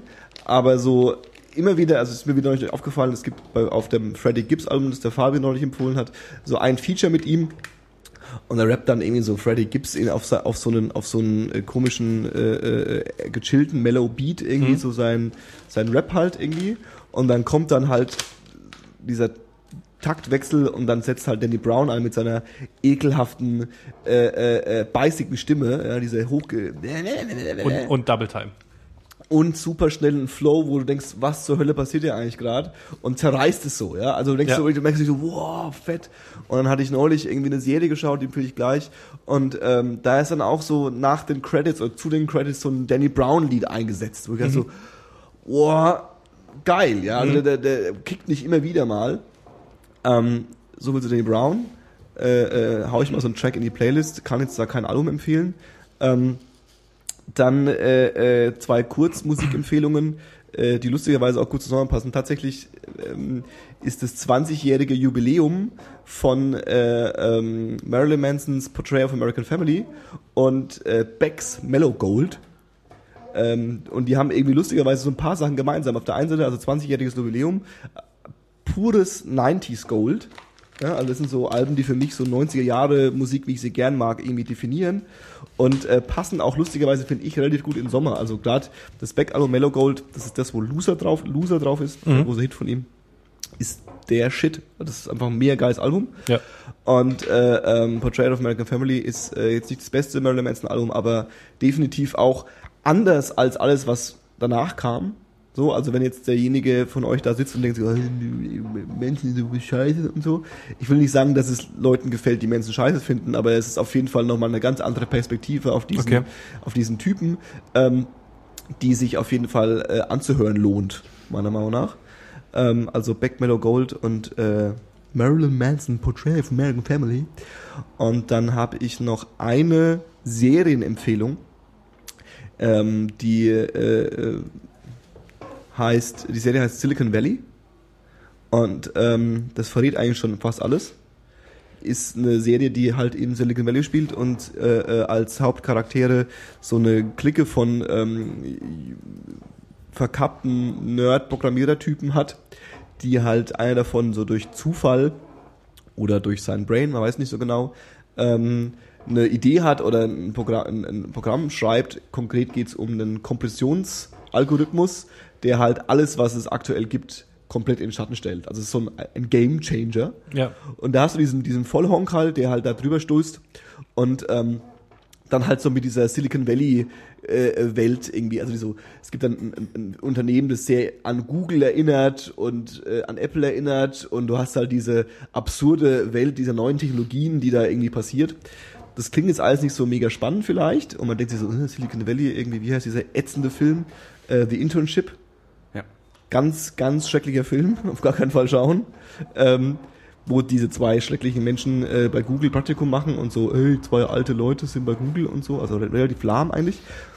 Silicon Valley allerdings äh, ist äh, A, eine HBO-Serie, was Okay. grundsätzlich ja schon mal ein äh, Qualitätsfakt äh, äh, Ja. ist. Ist es Social Network als Serie?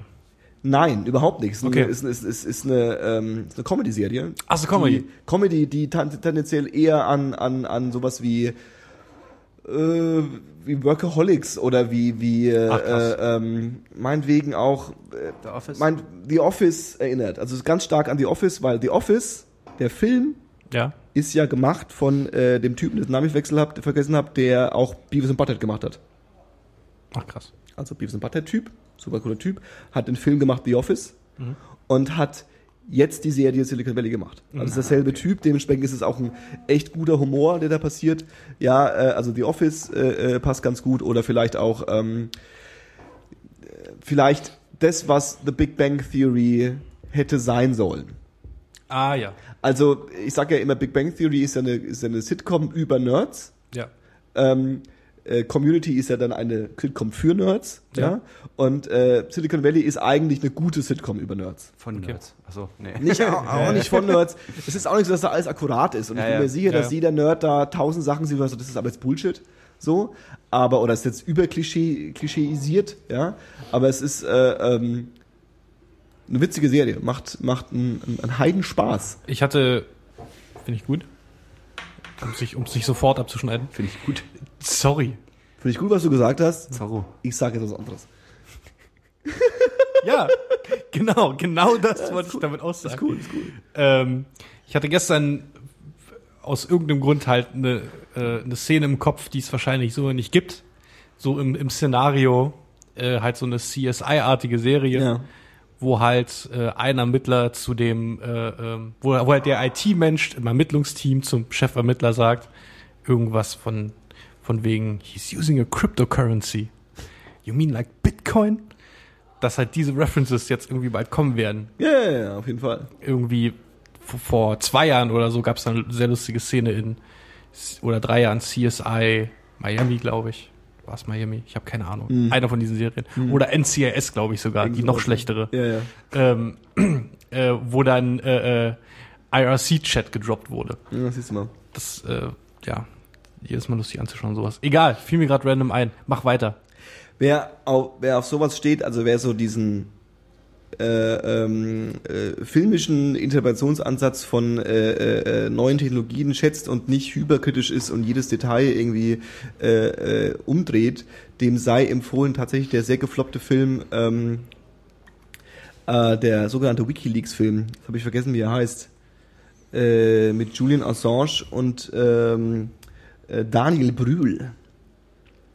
Und der, also es ist quasi ein gefühlter autobiografischer Film, der halt Okay. diese, diese, diese Entstehungsgeschichte von WikiLeaks bis zu dem äh, Collateral Murder äh, äh, Video ähm, darstellt, mit Benedict Cumberbatch eben als Julian Assange und Daniel Brühl als ähm, äh, seinen deutschen Kon äh, Mitstreiter Daniel Domscheit-Berg. Ähm, gibt tausend Sachen, gegen die, gegen die man sein kann in dem Film. Gibt, auch bestimmt sicherlich 150 echauffierte äh, Blog-Einträge von irgendwelchen Netzaktivisten, die also der festen Überzeugung sind, dass das alles falsch ist. Ähm, trotz alledem finde ich es eine schöne Herangehensweise an dieses Thema. Die Darstellung von dieser Szene wird ganz schön gemacht und äh, auch so optisch und filmisch dargestellt ist so dieses, da die ja alle nicht zusammen an einem Ort sind, sondern ja quasi alle so vor ihrem Rechner sitzen und dann zusammenarbeiten, wird es immer so, gibt es immer so Cut-Szenen, wie es dann in so einem leeren, äh, unendlich großen äh, äh, Büro mit so Cubicles ist, Ja, ja. sind. Und dann sitzt immer so mehrere Leute an einem Rechner und die sitzen aber nebeneinander, aber also das ist so ein bisschen auch so eine, so eine, so eine Metaebene. So, die Mhm. Okay. Mhm. treffen sich dort und sprechen da. Und das ist ja eigentlich eine ganz schöne Darstellung von IRC auch dann, ja. Ja. Und dann gibt's so Spoilers, irgendwie den einen oder anderen, wo dann die Personen eigentlich von derselben Person gemacht werden. Also du siehst die ganze Zeit, dass es verschiedene Personen sind, aber dann schmelzen die zu so einer Person da. Also was im Internet oder im IRC mehrere Personen sind, ist aber in Realität nur einer oder, oder, oder nur ein paar. Äh, ähm, der Wikileaks-Film kann ich äh, empfehlen. Ähm, hab schon vergessen. Ich hatte gerade, wie er hieß. State of. Ist egal. Paul, was hast du gehört? Also, Also.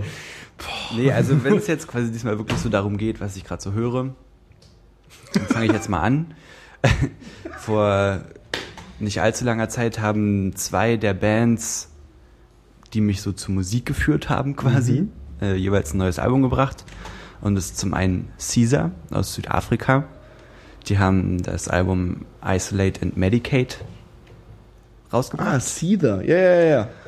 Und ich muss ganz ehrlich sagen, es ist halt so, klar haben die sich verändert ja auch im Laufe der Zeit und so, aber ich finde, es ist immer noch ein sehr gelungenes Album eigentlich. Und ich finde, man kann sich das gut anhören. Das höre ich zurzeit viel. Und dann hat jetzt, ich glaube sogar erst letzte Woche oder so, äh, Rise Against ein neues Album gebracht. Das muss man sich nicht anhören, weil es Okay. ist stinklangweilig. Also no offense so, ich habe die Band früher echt gemocht, aber die machen halt nichts anderes. Und dann ist es, glaube ich, jetzt ein Album zu viel inzwischen. Verstehe. Und was ich, das hatte ich ja auch im Park schon angesprochen, Deutschrap, ja. Deutschrap, ja. Und zwar, vielleicht ist euch ja Kreuzfeld, ja, Kreuzfeld und Jakob im Begriff. Und der eine von Kreuzfeld und Jakob, der Lagman One, hat ein, mit zwei anderen, äh, ein Trio, ein Rap, ein Rap-Trio gegründet, äh, namens Witten Untouchable. Bitten Untouchable. Und Witten Untouchable hat Anfang dieses Jahres ähm, It Was Witten gebracht. Und It Was Witten ist ein verdammt gutes Album. Okay. Und wenn man Bock hat auf Deutschrap, der nicht Was für Beats sind das? schon Boom Bap, Mhm. aber trotzdem modern gehalten. Also es sind es sind äh, simple Beats. Es ist jetzt nicht so super viel äh, Sample, Taritara und das ist also es ist keine Popmucke, ganz ehrlich. Es ist schon Okay. so die haben schon eher Bock auf Rap als darauf erfolgreich zu sein. Ja. Und ähm, die haben jetzt auch vor kurzem noch mal ein Mixtape gebracht. Das gibt's zum Free Download, ja. Und ich kann es auf jeden Fall nur empfehlen. Also falls man mal Bock hat auf wirklich wieder guten Deutschrap, dann sollte man sich das mal geben. Zumal halt äh, der Lagman One, der eine von den dreien, damals eben schon Kreuzfeld und Jakob, ein fucking Genie ist. Der ist zwar ein bisschen hängen geblieben, glaube ich, aber der kann echt gut rappen. ähm, was Danke. ich gerade noch wirklich regelmäßig höre, habe ich schon mal vorgestellt, deswegen klemme ich mir das jetzt. I'm done. Habe ich letztes Mal äh, Timber Tombre empfohlen? Nee, ne?